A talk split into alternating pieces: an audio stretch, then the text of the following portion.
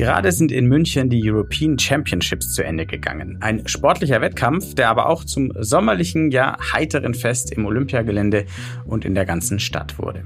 Die Bilder erinnerten durchaus an die Olympischen Spiele 1972 ebenfalls in München, zumindest an deren Beginn. Dann allerdings kam es vor ziemlich genau 50 Jahren zu einem furchtbaren terroristischen Attentat auf die israelische Mannschaft. Daran wird viel erinnert in diesen Tagen und Wochen, in Artikeln, Videos, Podcasts und jetzt auch in Virtual Reality. Denn ein Team des Bayerischen Rundfunks hat sich daran gewagt, dieses komplexe historische Ereignis in eine Walkthrough-Documentary in VR zu übersetzen. Diese Idee, dass wir durch Geschichte gehen können, körperlich gehen können, uns körperlich durch Zeit bewegen. Und ähm, das, was wir hier ähm, erzählen wollen, ist die Dramaturgie von den heiteren Spielen bis zur Katastrophe.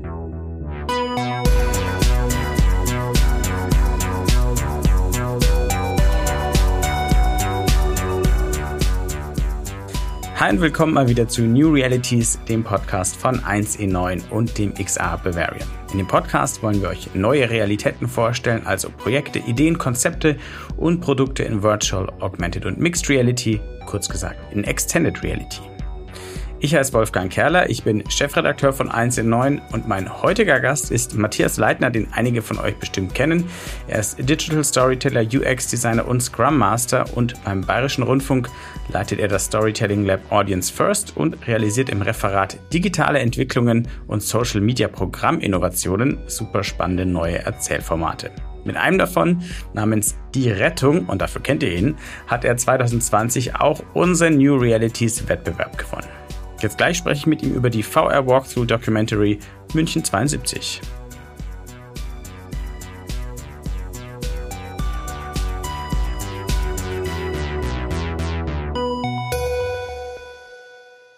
Matthias, schön, dass du da bist erstmal. Ja, hallo ein New Realities Preisträger schon und jetzt mit einem neuen Projekt am Start. Aber bevor wir tatsächlich über eure Social VR Experience ähm, sprechen zu München 72, lass uns nochmal dran erinnern, was hier in München eigentlich vor genau 50 Jahren passiert ist. Alle, die in der Stadt wohnen, haben es mitgekriegt, weil an allen Ecken Plakate, Ausstellungen, äh, Gedenkveranstaltungen sind, alle anderen vielleicht nicht. Deswegen kannst du uns nochmal kurz die historischen Ereignisse zusammenfassen, um die es in eurer Social VR Experience geht. Ja, einmal in ganz groben Strichen. Also die Olympischen Spiele 72 wurden eröffnet am 26. August 1972. Die Spiele waren angelegt auch unter dem Claim die heiteren Spiele. München 72 sollte die komplette Gegenthese sein zu den Olympischen Spielen von 1936 in Berlin, die noch in der Nazi-Zeit unter Hitlers Segen stattgefunden hatten und ähm, eben ein ganz pompöses, militärisches, äh, ähm, ja, bösartiges Deutschland repräsentieren. Und 72 sollte das komplett umdrehen und einfach auch zeigen, dass noch 45 in Deutschland eine Veränderung stattgefunden hat, ähm, dass eine demokratische Gesellschaft entstanden ist, eine große Offenheit, eine Weltoffenheit, ein pazifistischer Geist auch gelebt wird. Und ähm, Ottel Eicher als der maßgebliche Designer der Spiele hat ähm, gemeinsam mit den Architektinnen auch des Olympiazentrums hier ein Areal geschaffen und auch eine Bildsprache geschaffen, die in ihrer ganzen Farbigkeit und auch in den Formensprachen wirklich sehr, sehr offen, sehr bunt, sehr, sehr vielgestaltig, divers ist. Und der 26. August war eben das große Auftaktfest dafür vom 26. August bis zum 4. September sind es auch wirklich die heiteren Spiele, die erhofft wurden und organisiert wurden.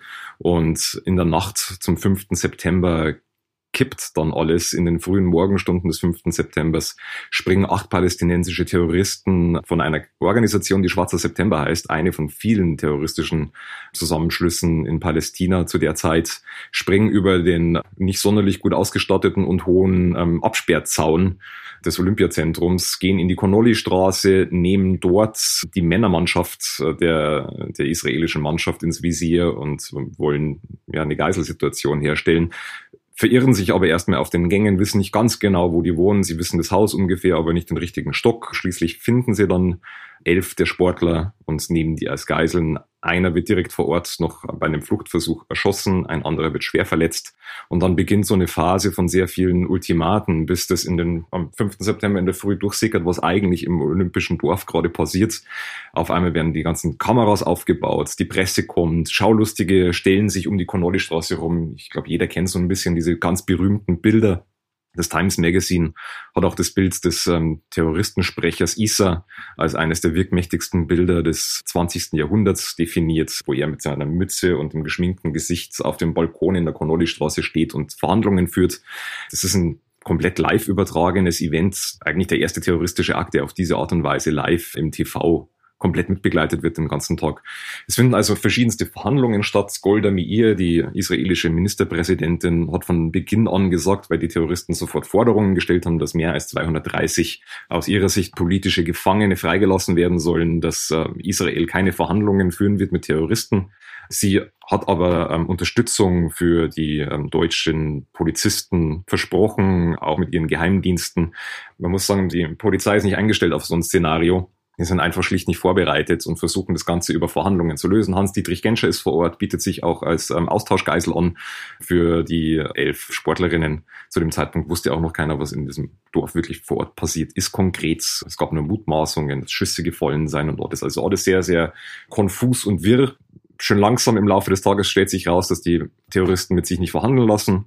Verschiedene Szenarien die Geiselsituation aufzulösen von Seiten der Polizei scheitern schon in den ersten Versuchen. Es gibt einfach keine Möglichkeit, da irgendwie den Zugriff zu kriegen. In der Nacht dann gibt es die Situation, dass die Terroristen ausgeflogen werden wollen. Sie werden dann mit Hubschraubern, mit allen äh, noch lebenden Geiseln zu dem Zeitpunkt Richtung Fürstenfeldbruck gebracht, auf einen Militärflughafen dort. Und dort findet dann der gescheiterte Befreiungsversuch von Seiten der bayerischen Polizei statt. Das Endergebnis ist tragisch. Es sind alle elf Geiseln tot, zwei, wie gesagt, schon im Olympiazentrum verstorben, neun dann auf dem Flugfeld in Fürstenfeldbruck noch in den Helikoptern verbrannt, sterben fünf Terroristen bei einem Schusswechsel und ein bayerischer Polizist, also insgesamt insgesamt 17 Tote, ein komplettes Chaos, das auch in den folgenden Tagen nicht konkret aufgelöst wird. Viele fordern natürlich, dass die Spiele beendet werden, vor allem auch aus Israel natürlich und die israelischen Sportlerinnen sagen auch so oder so, wir reisen ab, reisen dann am 7. September auch wieder Richtung Heimat über den Flughafen Riem nach Tel Aviv und ähm, die Spiele gehen dann trotzdem weiter, leider. Brundage, der Vorsitzende des Olympiakomitees, sagt dann auch die berühmten Worte, the games must go on. Das ist so mal im Groben das, was an den Tagen passiert ist. Und ich würde wirklich empfehlen, Eva Deinert und Yvonne Meyer, zwei Kolleginnen, mit denen ich auch an diesem Projekt hier gemeinsam arbeiten durfte, die sind äh, ins Münchner Staatsarchiv gegangen und haben dort monatelang in den Protokollen recherchiert und in den Vollakten und in allen Sachen, die auch von den Ermittlungsbehörden zusammengetragen wurden. Und die haben einen tollen Podcast dazu gemacht, die Olympia-Protokolle. Da wird wirklich haarklein nochmal in mehreren Episoden auseinandergenommen, was konkret passiert ist und was auch die Ermittler ähm, dann am Schluss nochmal für ein Gesamtbild rekonstruieren konnten, weil bis heute sehr viele Sachen einfach nicht eins zu eins komplett durchleuchtet werden konnten. Also die Olympia-Protokolle würde ich empfehlen. Toller Podcast, der bei Alles Geschichte im Bayerischen Rundfunk läuft. Habe ich schon gehört. Wirklich ein sehr guter Podcast. Auch sehr bedrückend, ehrlicherweise, weil man weiß ja, was am Ende passiert. Und das, ich fand ihn sehr gut, sehr gut recherchiert, aber durchaus harte Kost. Aber das gilt äh, für eure VR-Experience ja auch. Es ist nämlich ein ja, ein, einfach ein sehr komplexes und auch trauriges Thema. Ihr gebt einerseits wollt ihr einen Einblick geben in diese heiteren Spiele, die du beschrieben hast, die es ja auch äh, stattgefunden haben, die dann aber überschattet wurden am elften Tag durch eben diese Geiselnahme und diesen gescheiterten Befreiungsversuch, der sich dann da anschloss. Um dieses Thema zu transportieren, habt ihr in der Plattform VR-Chat mehrere Räume gebaut. Bevor wir uns wirklich dann um die VR-Experience kümmern, nur nochmal für alle, die VRChat noch nicht kennen, die meisten Hörerinnen und Hörer kennen sicher, aber vielleicht nicht alle. Was ist VRChat und warum habt ihr euch gerade für diese Plattform entschieden, um euer Thema dort zu präsentieren?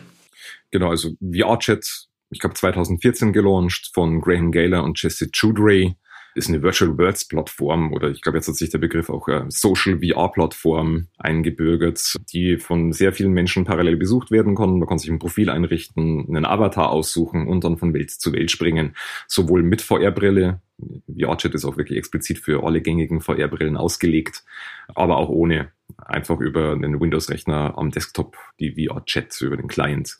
Es gibt verschiedenste Plattformen und wir waren sehr stark während der Corona-Pandemie auch im Scouting von verschiedensten Plattformen, weil wir sehr schnell festgestellt hatten, dass tolle Projekte, die normalerweise im realen Raum stattfinden würden, auf einmal anfangen, ja, diese frühen Metaversums-Plattformen zu frequentieren und dort Festivals stattgefunden haben. Die Biennale in Venedig, einer der wichtigsten Orte für XR-Projekte, ist äh, auf VR-Chat gegangen Die South by Southwest hat rum experimentiert und war in einer Ausgabe auf VRChat, von dem wir kannten wir die Plattform schon und ähm, die anderen Plattformen, die so in diesem ganzen Metaversumskosmos unterwegs sind, von Rec Room bis Fortnite, Roblox und so weiter und so fort. Wir haben uns wahnsinnig viel angeschaut und hatten immer so ein bisschen die Idee, was dort zu tun wussten aber noch nicht, wo genau.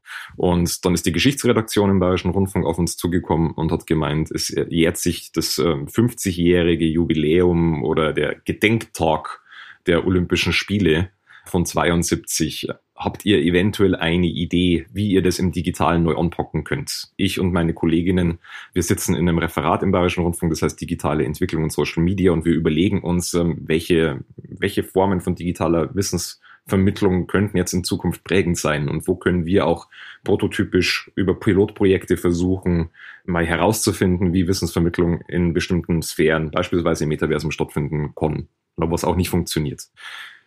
Ja, und wir sind dann in die Recherche gegangen und hatten dann so eine These. Ein bisschen, die These war, die Olympischen Spiele waren auch explizit als räumliches Erlebnis angelegt. Es ist ein kompletter Stadtteil entwickelt worden, das Olympiazentrum im Norden von München das architektonisch einfach bis heute einer der großen Architekturleistungen ist in diesem Feld. Und ähm, es ist auch äh, eine der wenigen Sportstätten, die bis heute noch genutzt wird in allen Sachen, die bei Olympia je gebaut wurden. Und es ist bis heute ein belebtes Stadtviertel. Ich habe selber mal in so einem Bungalow gewohnt. Das war das Frauendorf damals. Die Männer haben dann in den Hochhäusern gewohnt und in den in diesen in Konolistraße in diesen Bungalowanlagen.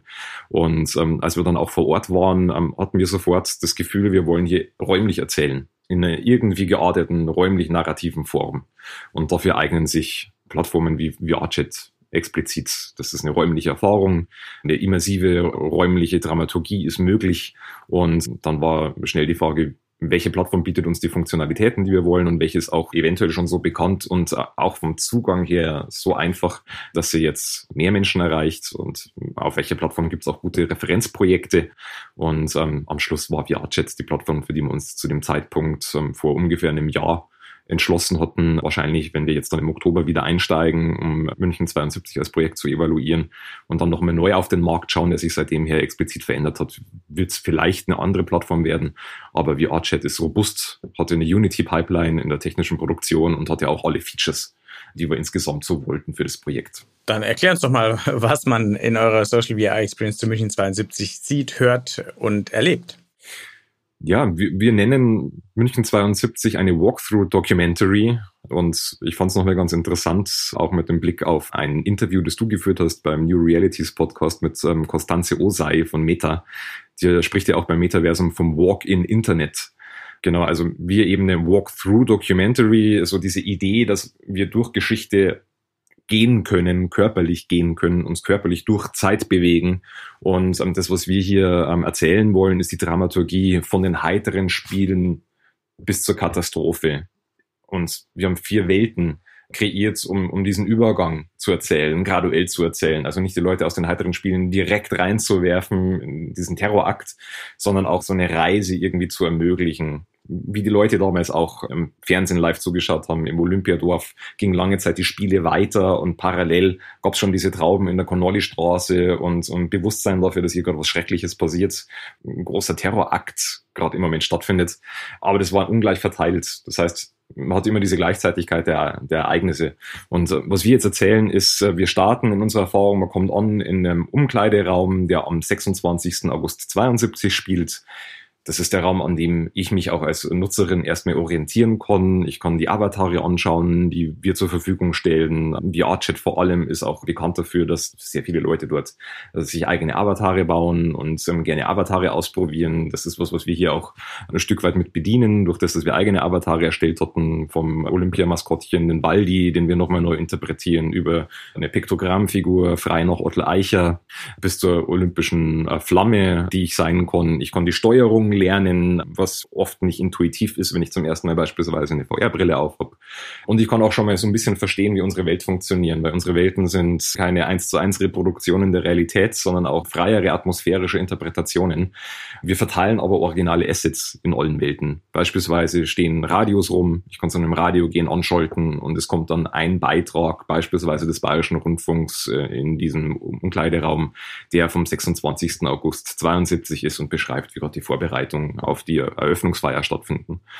Wenn ich dann in den nächsten Raum gehe, ähm, dann stehe ich auf der Spitze des Olympiaturms, habe freien Blick auf das ähm, Olympiazentrum runter und höre dazu aber auch, weil es auch eine Erfahrung ist, die sehr stark über Audio funktioniert, wie die Eröffnungsfeier gerade schon stattfindet. Sehe so kleinere Einblicke in die Eröffnungsveranstaltung und bewege mich dann von Raum zu Raum immer weiter rein in die Olympischen Spiele. Komme beispielsweise in ein Areal, das wir auch wiederum frei nachgearbeitet haben, wo das Olympiastadion mit drin ist, das olympische Dorf, die Bungalows, die olympische Flamme lodert und ähm, es ist alles noch sehr bunt. Ich kann Basketball spielen, wenn ich will. Ich kann anderen Leuten begegnen. Alles das, was die Spiele zu diesem Zeitpunkt zwischen 26. August und 4. September waren, eine Begegnungsstätte, wo die Welt sich getroffen hat, um gemeinsam auch Kultur zu erleben beispielsweise. Also das Olympiazentrum hatte damals auch ein sehr ausgeprägtes Kulturprogramm. Wenn man sich Bilder von damals anschaut, dann ist das wirklich wie ein großes künstlerisches Happening und die Leute sind glücklich und es begegnen sich Kulturen, die so auf diese Art und Weise in München vorher noch nicht zusammengekommen sind. Und dann aber mit dem Übergang in die nächste Welt wird es enger, nicht mehr so frei in der Bewegung. Es kommen die spielerischen Interaktionen raus, die verlieren wir dann auf dem Weg. Ich komme in einen äh, recht düsteren Gang und stehe auf einmal in einem Apartment das so auch damals im Olympiazentrum vorhanden war. Es ist aber jetzt nicht das Apartment, in dem die Sportler als Geiseln genommen oder gehalten worden sind, sondern es ist ein Apartment, das auf das Olympiazentrum draufschaut. Aber in der Ausstattung hat es die Gegenstände auch drin, ähm, wie sie die Sportler vorgefunden hatten. Und das ist ein Raum, in dem erstmal eine Überforderung auch von Reizen stattfindet. Es klicken Uhren, die die Ultimaten, die politischen Verhandlungsultimaten auch am 5. September repräsentieren. Es klingelt das Telefon, wenn ich rangehe, höre ich auch wiederum Original von einem Reporter, der darüber berichtet, was im Olympiazentrum gerade passiert. Es ist ein Fernseher, auf dem verschiedene Berichte auch und die berühmten Bilder laufen. Damals heißt sich auch die Polizisten auf den Dächern platzieren, in Sportlerdressen, aber mit MGs in der Hand. Und es ist ein Raum, in dem ich dann als Nutzerin auch merke, hier passiert gerade etwas Außergewöhnliches, etwas Bedrückendes, etwas Gefährliches. Und ähm, ich komme dann wie in einem Exploration Game so ein bisschen ja, die, die Informationen selber zusammen sammeln. Kann mich umschauen, kann Schubladen aufmachen, kann das Radio anschalten, kann äh, Gegenstände auf einem Tisch lesen. Und wenn ich mich weiter bewege, komme ich ähm, schon in die letzte Welt, die ein bisschen größer ist und aus mehreren Teilen besteht. Ich stehe auf einmal in einem riesengroßen Stau und erfährt dann auch, warum ich auf einmal in einem großen Stau stehe, wo auch Polizeiwägen in diesem Stau präsent sind und ein Übertragungswagen des Bayerischen Rundfunks auch drin steht. Denn als die Geiseln und die Terroristen ausgeflogen worden sind Richtung Fürstenfeldbruck, sind auch sehr viele der Schaulustigen in ihre Autos gesprungen und haben ja den großen Stau verursacht auf der Autobahn Richtung Fürstenfeldbruck, in dem auch Rettungskräfte stecken geblieben sind, was nicht förderlich war für die Rettungsaktion, die stattgefunden hat dann in der Nacht. Und ein Reporter des Bayerischen Rundfunks Archivfund, den Eva und Yvonne in unserem Archiv aufgestöbert hatten, äh, berichtet auch darüber, wie er selber in diesem Stau feststeckt und vom Flugfeld schon Leuchtgranaten hochgehen und Schüsse zu hören sind, aber man nicht rankommt, weil der Weg bis dorthin versperrt ist und man nicht genau weiß, was passiert. In diesem Stau erlebt man dann auch noch eine Sache, die beklemmend ist, denn es ging dann auch eine Falschmeldung rum in der Nacht des 5. September, dass alle Geiseln gerettet seien.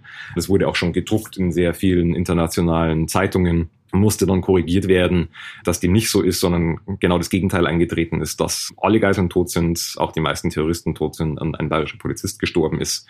Das ist eine Situation, die wir dann nur in einem sehr dunklen Unterführung sehen, auch aus der Distanz, weil wir uns dem nicht allzu sehr nähern wollten. Wir wollten hier nicht den gescheiterten Befreiungsversuch uns tot rekreieren, sondern wir wollten vor allem auch mehr Fakten vermitteln an der Stelle, aber über eine Atmosphäre auch mit. Und auf der anderen Seite geht man dann aus dieser Unterführung wieder raus und steht in einem Gedenkraum. In dem Gedenkraum kriege ich nochmal Informationen zu allen getöteten Sportlern und zum getöteten bayerischen Polizisten. Und es werden auch die Namen verlesen. Das ist ein Originalton von der Gedenkveranstaltung am 6. September. Und wenn ich weitergehe, komme ich dann quasi im letzten Areal dieser VR-Chat-Räume auf ein Flugfeld, das nicht das Flugfeld von Fürstenfeldbruck ist, sondern das Flugfeld von Riem. Riem war der internationale Flughafen Münchens damals und von dort aus sind die Überlebenden der israelischen Mannschaft mit ihren Familien wieder Richtung Heimat geflogen und hatten im Bauch des Flugzeugs die Särge mit ihren toten Freunden und Kameraden dabei. Und wir verlassen dann auch unsere Erfahrung mit den Sportlerinnen. Und das ist der letzte Raum, den ich als Nutzerin erleben kann. Danke für den Einblick. Das fasst es wirklich gut zusammen. Ich habe mir die VR-Experience auch angeschaut. Ein paar Dinge sind mir aufgefallen, die du jetzt schon angesprochen hast, aber vielleicht können wir das nochmal vertiefen. Und du kannst nochmal erklären, warum ihr euch dafür entschieden habt, es so zu gestalten. Du hast schon gesagt, ihr habt weitgehend darauf verzichtet, die Originalschauplätze eins zu eins nachzubauen in VR. Warum habt ihr das gemacht und an welchen Stellen habt ihr euch trotzdem an Originalvorbilder gehalten? Genau, was wir in den Interviews so ein bisschen auch gehört hatten von Leuten, die damals jung waren oder die Möglichkeit hatten, dann auch in das Olympiazentrum zu gehen oder in das Stadion. Ein Wort, das immer wieder gefallen ist, war dieses neue Stadtviertel war wie Disneyland. Das ist so wie ein riesengroßer Freizeitpark. Einer hat es auch ein bisschen mit Tränen in den Augen gesagt, das war das Nächste, was er erleben konnte, was so war, wie, wie das, was man sich als Kind wünscht. Er war damals sieben Jahre alt. Und er hat wirklich so das Gefühl gehabt, das ist, das ist ein komplett anderes, eine andere Welt, die dort aufgemacht wird. Und ähm, diese architektonische Wucht und diese Wirkung, auch das, was die heiteren Spiele als Slogan damals versprochen hatten und, und erreichen wollten, das war eine gemeinsame Erfahrung der Menschen, die damals diesen Ort besucht hatten. Und ähm, diese Kombination aus einer gemeinsamen, kollektiven, positiven Erfahrung und dieser Freizeitpark-ähnlichen Anmutung der Spiele eben bis zum, bis zum 4. September, das war eigentlich der Punkt, wo wir dachten, das ist auch das, wo VRChat beispielsweise als Plattform eine enorme Stärke hat. Und ähm, wie kriegen wir es hin, dass wir diese Atmosphäre, diesen Spirit von Architektur und Design so überführen können, dass wir dann in diesen Räumen schon unseren Blick, unsere Interpretation, also nicht einen reinen Fakt, sondern auch unsere erzählerische Interpretation über die Zeit irgendwie mit einbringen können. Was wir nicht wollten, war ein VR-Reenactment zu machen, zu sagen, wir rekreieren hier fast forensisch akkurat eins zu eins Nachbauten in VR, weil wir erstens nicht glauben, dass das möglich ist, zweitens auch nicht diese Überrumpelung wollten, sondern eher den Eindruck hatten, wir wollen auch wirklich die Dramaturgie der Spiele nacherzählen. Das waren die fröhlichen Spiele, das war ein heiteres Leben, auch im Olympiadorf, wo die Sportlerinnen gewohnt haben. Da gab's Basketballkörbe, dort gab's eine riesengroße Minigolfanlage, das war eine Begegnungsstätte. André Spitzer, eines der Opfer aus der olympischen Mannschaft, der Fechttrainer der israelischen Mannschaft.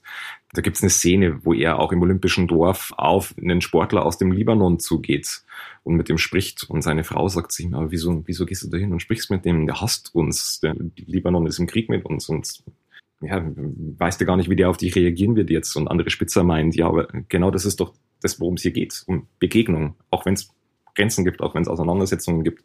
Wir sind hier im olympischen Geist gemeinsam an einem Ort, wo Frieden und Gemeinsamkeit gelebt werden. Wir müssen uns hier begegnen. So, diese Stärke wollten wir hier reinbringen und eben nicht forensisch akkurat in VR uns anmaßen, die Vergangenheit äh, zu repräsentieren, vor allem weil auch ähm, in den Recherchen, da nochmal der Verweis auf die Olympiaprotokolle von Eva Deinert und Yvonne Meyer, auch klar geworden ist, dass sehr vieles sich einfach nicht rekonstruieren lässt.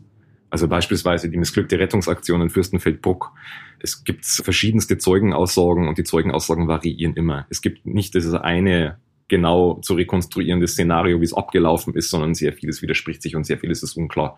Und wir wollten auch nicht in diese Behauptung gehen, dass wir alles wissen. Das bringt mich gleich zur nächsten Sache, die mir aufgefallen ist, beziehungsweise wo ich erst was anderes erwartet habe und dann gesehen habe, wie ihr das umgesetzt habt, weil zunächst denkt man ja, wenn man hört, okay, München 72, auch die äh, Geiselnahme und der gescheiterte Rettungsversuch als VR-Experience, dass man dann auch am Ort des Geschehens ist, am Tatort sozusagen. Ist man aber nicht, sondern man bleibt ja in der beobachtenden Position in einem Apartment im Olympiadorf, wo man schon draußen sieht, dunkle Nacht, diese Stimmung mitkriegt über Audio, über das Telefon, den Fernseher, kriegt man mit, was passiert. Man ist aber nicht direkt dort. Das gleiche gilt dann für den Flugplatz da in Fürstenfeldbruck.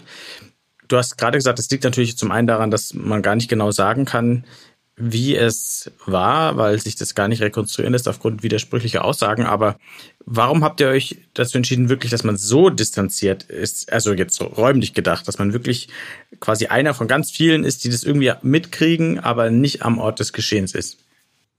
Ja, das war auch so eine Überlegung, was können wir als Bayerischer Rundfunk quasi hier mit reinbringen.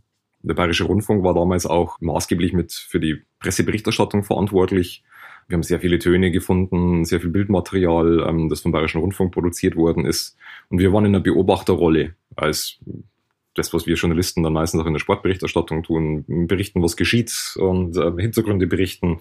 Und es war so ein bisschen ein Gedanke, dass das eine Perspektive ist, mit der wir uns auch wohlfühlen in den Überlegungen sind wir schon mal so weit gegangen, was wäre, wenn wir noch näher dran wären. Aber ähm, auch aufgrund unserer Erfahrungen über Projekte, beispielsweise mit der KZ-Gedenkstätte in Dachau und in anderen Zusammenhängen, ja, überlegen wir auch immer, wie weit ist eigentlich richtig, wie viel Nähe ist richtig, ab wann wird's pietätslos. Und wir schauen dann auch äh, wirklich bei jedem solchen historischen Projekt wieder auf den Beutelsbacher Konsens. Das ist ein Konsens, der für die politische Bildung einmal aufgestellt worden ist, wo es auch darum geht, was ist jetzt mal grob zusammengefasst, was ist auch zu viel Überrumpelung, zu viel emotionale Überrumpelung bei, bei ja, politisch schwerwiegenden und auch menschlich tragischen Geschichten. Wir wollten uns nicht anmaßen, dass wir in Erfahrung in VR hier erlebbar machen können, in Anführungsstrichen, wie sich beispielsweise die Opfer in dieser Zeit gefühlt hatten. Das fanden wir nicht adäquat. Deswegen schon einmal so ein gewisser Punkt der Distanzierung. Ein anderer Punkt war einfach, was wäre, wenn wir damals auch im Olympiazentrum gewesen wären? in dieser positiven Stimmung. Und was, wenn auf einmal diese Nachrichten kommen, dass da etwas passiert, was soll ja, die hauptsächliche Erfahrung war. Die meisten Menschen, die damals da waren, haben dann erst über Hörensagen und über die ersten Presseberichterstattungen mitbekommen, dass überhaupt was anderes passiert. Und diese zwei Welten sind auch wirklich parallel gelaufen. Während auf der einen Seite schon verhandelt worden ist, ob Geiseln freigelassen, ausgeflogen werden oder ob den Terroristen quasi ja, nachgegeben wird in ihren Forderungen, sind an den anderen Sportstätten in, in Bayern, in München vor allem, ähm, die Spiele einfach weitergegangen. So diese, diese Parallelität der Ereignisse. Die Nutzerposition, die wir dann definiert hatten für uns, ähm, ist einfach, die Nutzerinnen sind Menschen, die ein Ticket haben, zu den Olympischen Spielen gehen und dann rausfinden, dass in dem, was die heiteren Spiele sein sollen, etwas passiert, was Tragisches und Epoche machen wird. Und was einen auch erstmal so überrumpelt, was auf einen zukommt. Und wir wollten aber auch, dass das langsam passiert, dass das, was ich mich dem auch annähern kann. Und haben da auch viel getestet, was ist zu viel, ab wann äh, springen Leute ab, weil es ihnen zu düster wird oder zu direkt, ab wann sind sie aber neugierig und gehen weiter. Und das war dann irgendwann auch in, wir arbeiten immer nutzerzentriert mit vielen Tests schon in der Konzeptstufe. Irgendwann hat man so ein Gefühl dafür, dass die Position stimmt also auch diese Beobachterperspektive. Viele, die jetzt in die Erfahrung reingehen, haben auch nur ein basisches Wissen von dem, was 72 passiert ist, kennen ein paar Bilder, wissen ungefähr, was damals vonstatten gegangen ist und sind dann auch in dieser Position, hier in diese Frische reinzukommen, in diese bunte Welt und dann leise mit reingezogen zu werden in die Ereignisse rund um das Olympia-Attentat. Das, das ist auch die Position, die wir jetzt oft oft als ideal dann gesehen haben, weil es auch wirklich so ein bisschen die jetzige Nutzerperspektive schon wieder mitholt. Mich würde interessieren, wie die Rückmeldung war zur Integration dieser spielerischen Elemente. Basketballspielen zum Beispiel hast du ja erwähnt. Weil man weiß ja vorher schon, was ein Kern dieser Experience sein wird, dass es eben auch um das Attentat geht und dass es eine dramatische Wendung nehmen wird. Klar, die Stimmung wollt ihr transportieren, das hast du gesagt. Aber diese dann irgendwie ziemlich trivial wirkenden spielerischen Möglichkeiten am Anfang, kam das uneingeschränkt gut an oder Gab es da vielleicht auch Rückmeldungen, dass das irgendwie nicht passt angesichts des Kontexts, weil ich kann das total nachvollziehen, weil diese Atmosphäre, diese Heiterkeit eben, da war das eben Teil des Ganzen, aber ich habe mir dann auch vorgestellt, dass in irgendeiner Dokumentationszentrum, in einer Gedenkstätte, in einer Ausstellung würde man vielleicht am Anfang auch nicht irgendwie erstmal einen Billardtisch aufstellen oder so. Wie waren da die Rückmeldungen? Also wir testen ja unsere Projekte sehr stark. Wir hatten auch von Anfang an ja so eine kleine Kooperation mit der LMU in München, dort am Lehrstuhl für jüdische Kultur und Geschichte und haben dort mit den Lehramtsstudentinnen testen dürfen, haben uns von Anfang an sehr viele Expertisen mit reingeholt. Perita Kleiner beispielsweise, die auch ähm, die Gedenkstätte, die reale Gedenkstätte, den Einschnitt im Olympiazentrum kuratiert hat, hat mit uns mal einen eintägigen Workshop gemacht. Wir sind auch früh auf die Hinterbliebenen zugegangen, die sind ja auch so ein bisschen äh, untereinander organisiert und besprechen oft Presseanfragen. Und äh, wir hatten dann auch die Möglichkeit, den Kontakt aufzumachen zu Iliana Romano und Anke Spitze, die beiden Sprecherinnen der Hinterbliebenen. Und ähm, wir haben von der Konzeptphase ausgehend ähm, sofort diese Gespräche gesucht. Und ähm, sehr viele Ideen, die wir am Anfang hatten, ähm, waren auch einfach nicht richtig oder sind auch nicht so, haben nicht so funktioniert, wie wir uns das vorgestellt hatten. Interessanterweise aber genau diese spielerischen Facetten, die drin sind, bis jetzt drin sind. Da ist ja einmal der Hürdenlauf am Anfang und dann das Basketballspielen, als die zwei maßgeblichen Interaktionen die wurden nie kritisiert. Interessant war dann auch das Gespräch, das wir hatten mit den Hinterbliebenen. Das war ein großes Zoom-Meeting äh, mit sehr vielen Kacheln, Familien aus der ganzen Welt, die einfach in ihrer eigenen Familiengeschichte eingeschrieben dieses Ereignis äh, täglich in ihren Köpfen haben und jetzt gerade auch wieder sehr, sehr oft damit konfrontiert werden, weil sehr viel Berichterstattung stattfindet. Und wir hatten wirklich so ein bisschen Bammel vor dem Termin. Eva und ich haben dann einmal vorgestellt, was wir hier machen wollen. Wir hatten auch schon die Welt in den Prototypen auf VR-Chats und konnten das denen auch direkt dort zeigen. Und das Interessante war, als wir dann fertig waren mit unseren Ausführungen, das einmal gezeigt haben, äh, war erstmal Stille und Anke Spitzer ähm, fragt nach, may I say something, may I react to you? Ich so, ja, natürlich, deswegen reden wir heute mit, mit euch, weil wir einmal wissen wollen, wie ihr euch damit fühlt, äh, weil wir nichts machen wollen, was, ja, was gegen eure Intentionen hier komplett geht oder das auch auf jeden Fall umarbeiten würden, wenn, wenn irgendwas dabei ist, das ihr nicht akkurat und, und irgendwie entsprechend gut findet. Und sie meinte, it's marvelous und hat dann auch für sich selber nochmal reflektiert und gesagt, es war ja damals auch so. Es waren die heiteren Spiele und das war, das war Kultur, das war Sport, das war Austausch. Es ist gut, dass ihr das zeigt, auch in eurer Erfahrung. Und dass dieser Bruch dann stattfindet. Und dass wir aber aus diesem Bruch auch nicht mehr rausgehen.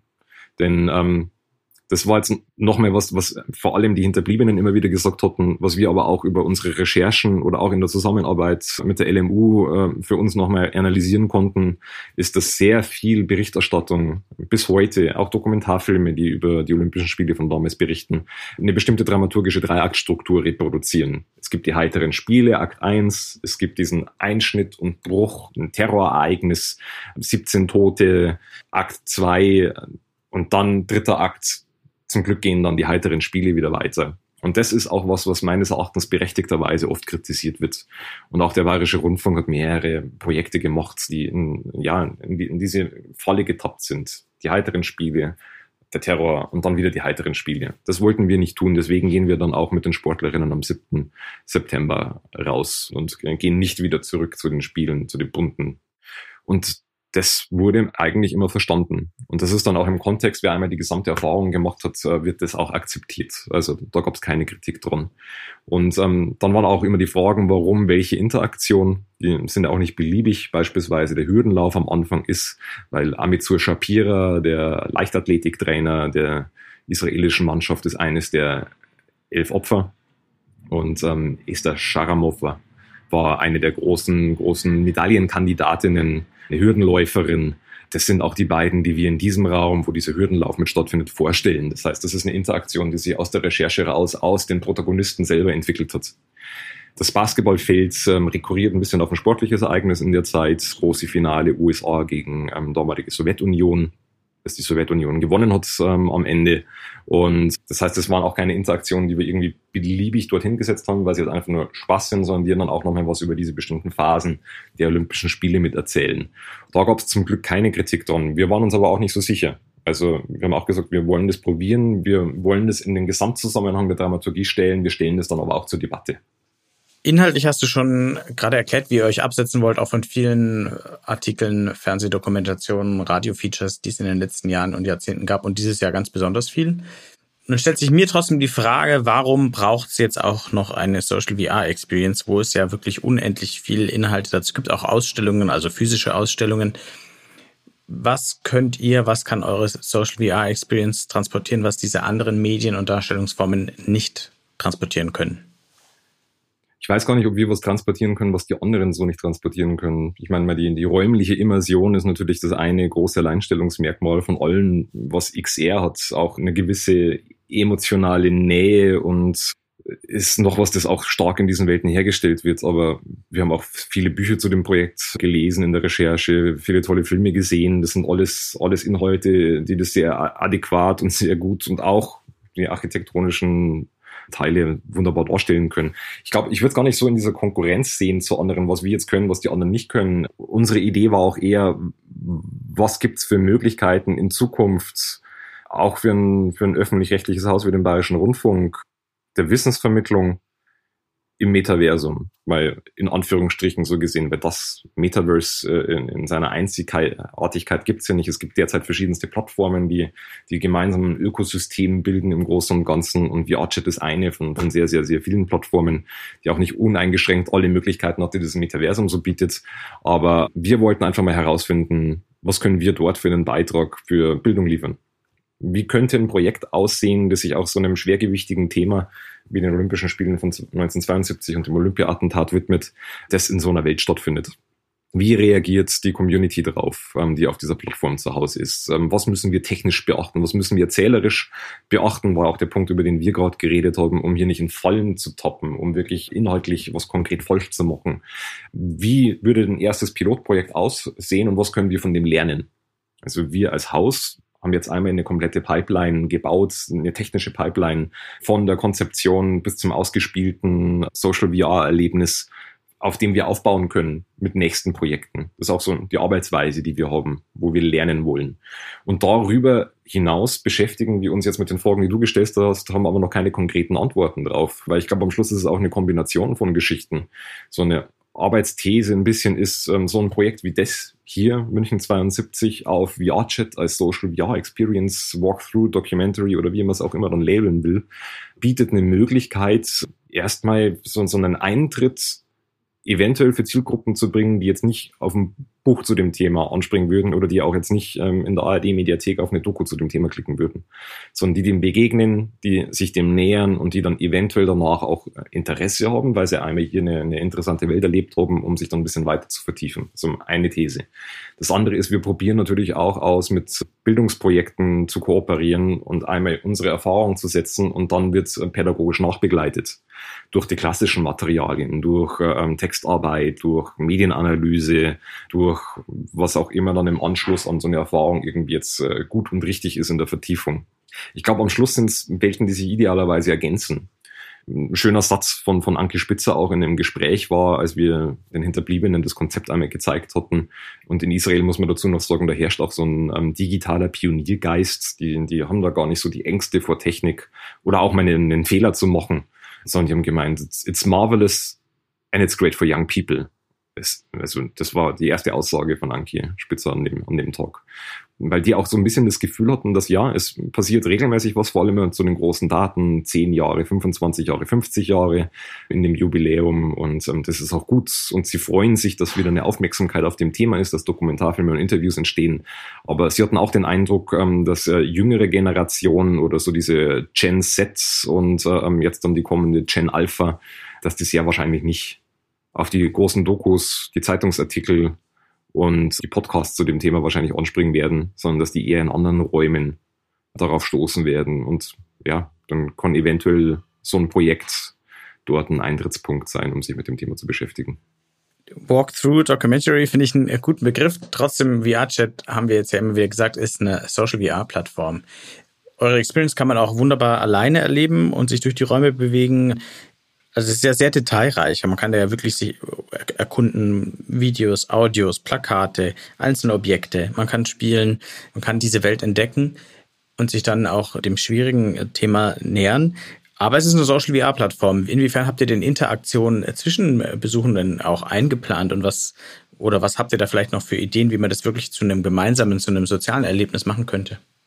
Also was wir jetzt dann im Herbst machen werden, auch im Rahmen von ein paar Festivals, auf denen wir dann ähm, hoffentlich und wenn eins beiden bestätigt schon laufen werden, ist einfach auch gemeinsame Führungen in VR-Chats durch unsere Welt zu machen. Auch mit Expertinnen zu bestimmten Themenfeldern, die ähm, in unseren Welten stattfinden und ähm, dort einfach auch buchbar Führungen anbieten werden, um so, so eine gemeinsame Erfahrung zu haben. Schulklassen, Menschen, die sich für bestimmte Themen interessieren, Festivalpublikum, das sich für ein Projekt interessiert und ähm, die dann mit uns gemeinsam hier durchreisen. Das ist auch das, was wir beispielsweise Schulen anbieten. Geht in unsere Welt, macht eine gemeinsame Führung durch, schaut euch Facetten an. Wir bereiten da noch ein bisschen Material vor, beziehungsweise wir greifen auch auf Material zu, das an Stellen wie der LMU beispielsweise entsteht oder im Jüdischen Museum in München, die uns hier auch auch unterstützt und begleitet haben bei dem Projekt und die, die selber natürlich in der Wissensvermittlung zu diesem Thema sehr stark drin sind. Wir präsentieren unsere Erfahrungen auch im, im analogen Raum in so einer kleinen Ausstellung und auch das ist interessant, äh, wenn Leute, die gemeinsam an ähm, zwei Rechnern gerade in dieselbe Welt reingehen, sich dort als Avatare begegnen, die Brillen abnehmen und dann zum ersten Mal so ins Gespräch kommen. Auch das ist eine interessante, mischhybride, soziale Erfahrung, ähm, die hier stattfindet. Und wenn jetzt dann im Herbst noch mehr, noch mehr große Aufmerksamkeit auf das Thema reinkommt und ähm, dann auch mehr Menschen dann noch in unsere Erfahrungen mit reingehen werden, bin ich mir gespannt, weil ich mich täglich aufholt, auch mal in unserer äh, in unserer Plattform und was passiert eigentlich, wenn jetzt nicht ich mit Kollegen oder ich mit einer Führung reingehe, sondern wenn hier verschiedenste Leute, die einfach gerade zum selben Zeitpunkt in dieselbe Instance auf VRChat gehen, was machen die? Und das ist das, was in VRChat häufig passiert. Man spricht sich an, man fängt das Reden miteinander an und versucht mal herauszufinden, um was es hier eigentlich geht. Und ja, ich habe schon mehrere äh, Gruppen erlebt, die sich dann spontan in unserer Welt gefunden hatten und die dann so eine gemeinsame kleine Führung machen, wo man dann den einen wieder mal verliert beim Basketballspielen und den anderen im Sportlerzimmer, weil der sich da sehr, sehr rein vertieft in ähm, das, was gerade bei den ersten Ultimaten am Anfang der Geiselnahme passiert. Und das ist einfach interessant für uns auch zu beobachten, wie, wie das Verhalten dort in diesem Raum ist. ist für uns als erstes Projekt auch eine komplett neue Erfahrung. Wir sind da sehr gespannt, ähm, was wir im Oktober sorgen werden, wenn wir dann auch so ein bisschen Revue passieren lassen und das Projekt nochmal evaluieren. Meine letzte Frage würde schon in diese Richtung gehen. Ich weiß, äh, das Projekt ist noch gar nicht rum. Du hast gerade gesagt, dass ihr auch noch viel damit vorhabt, aber hast du schon erste Lehren, die du teilen kannst? Was hat äh, auf jeden Fall gut funktioniert? Wo würdet ihr vielleicht beim nächsten Projekt anders vorgehen? Gibt es da schon so vorab Conclusions, die ihr da getroffen habt? Also einmal ist der Prozess, mit dem wir arbeiten, früh Nutzertestings zu machen, Experteninterviews zu machen, ähm, externe Expertisen früh einzubinden, um sehr früh in dem Prozessstadium ungefiltertes Feedback zu kriegen, der sich einfach bestätigt.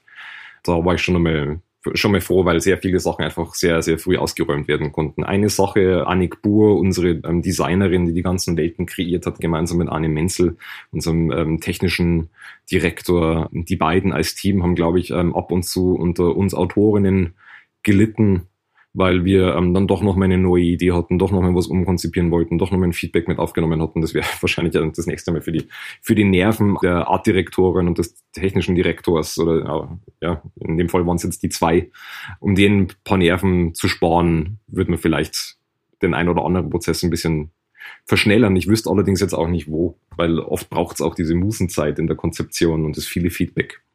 Eine Sache, die wir gemacht hatten, die, die ein bisschen, ein bisschen schade ist, äh, Helge, unser, unser Sounddesign-Kollege und Dagmar Petrus, die den ganzen Score komponiert hat, die hatten wahnsinnig viele Töne noch ausgefertigt, um hier wirklich eine, eine stark klingende VR-Chat-Welt zu kreieren. Wir konnten aber nur einen minimalen Teil implementieren, weil es auch irgendwann ein Limit gab von diesem Limit wussten wir aber nichts. Also das war so ein, so ein Punkt, wo wir noch mal gedacht hätten, noch früher so Stresstests fahren. Was ist eigentlich möglich? Wie viele, wie viele Sachen können wir implementieren an der Stelle, um so ein bisschen ein Gefühl zu kriegen für, für das, was der technische Rahmen ist?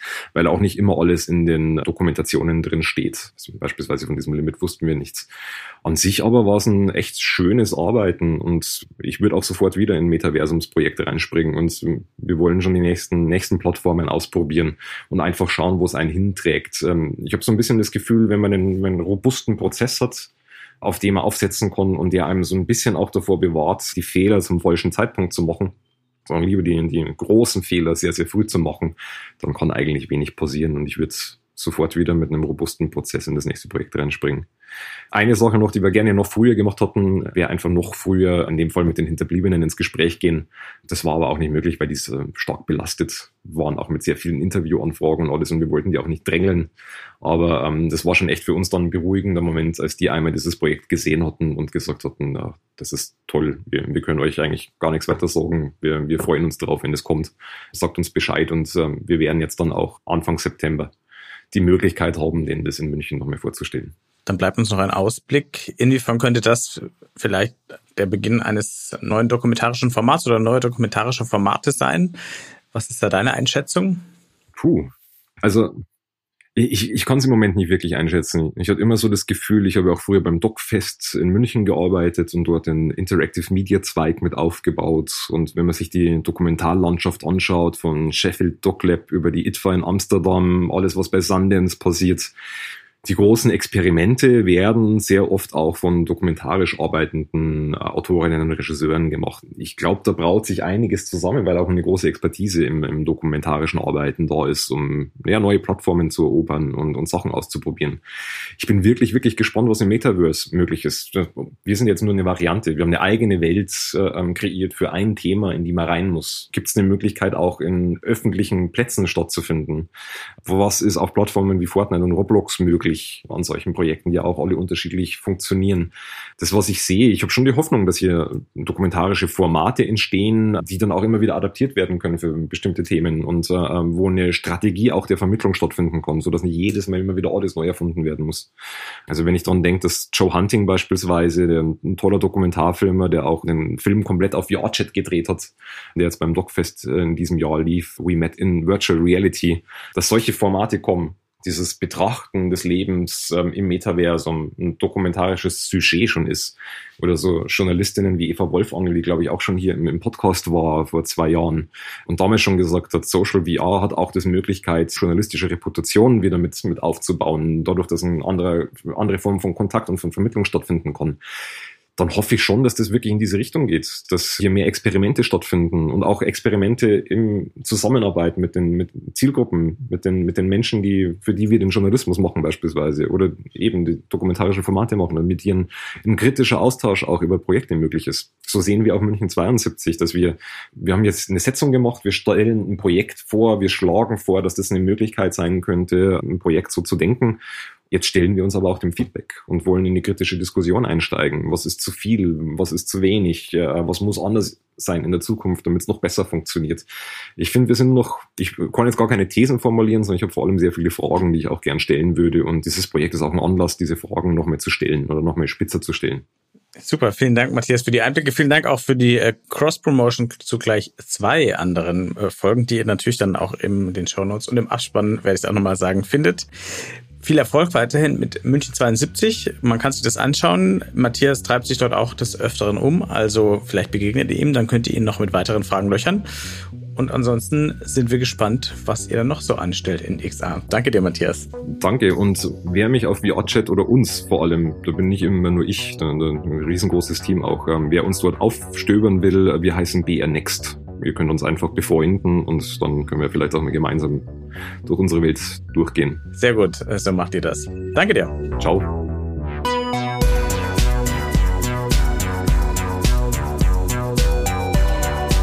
Das war Folge 35 vom New Realities Podcast von 1E9 und dem XA Hub Bavaria. Wenn er euch gefallen hat, bewerten, abonnieren, weiterempfehlen.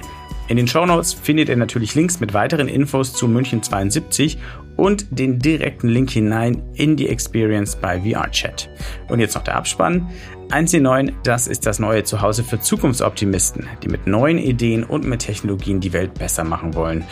Und 1C9 besteht außer diesem Podcast auch noch aus einem Online-Magazin, einer Community-Plattform und aus Events. Alle Infos gibt's unter www.1c9.community. Der XR Bavaria wurde gegründet, um die XR-Community in Bayern voranzubringen, die Entwicklung und Verbreitung von XR-Anwendungen zu unterstützen und auch die Sichtbarkeit des Standorts Bayern zu fördern. Mehr erfahrt ihr unter www.xrhub-bavaria.de. Dieser Podcast ist möglich durch die Förderung des Bayerischen Staatsministeriums für Digitales. Vielen Dank dafür und danke an Daniel Jocher, unseren Tontechniker. Bis zum nächsten Mal.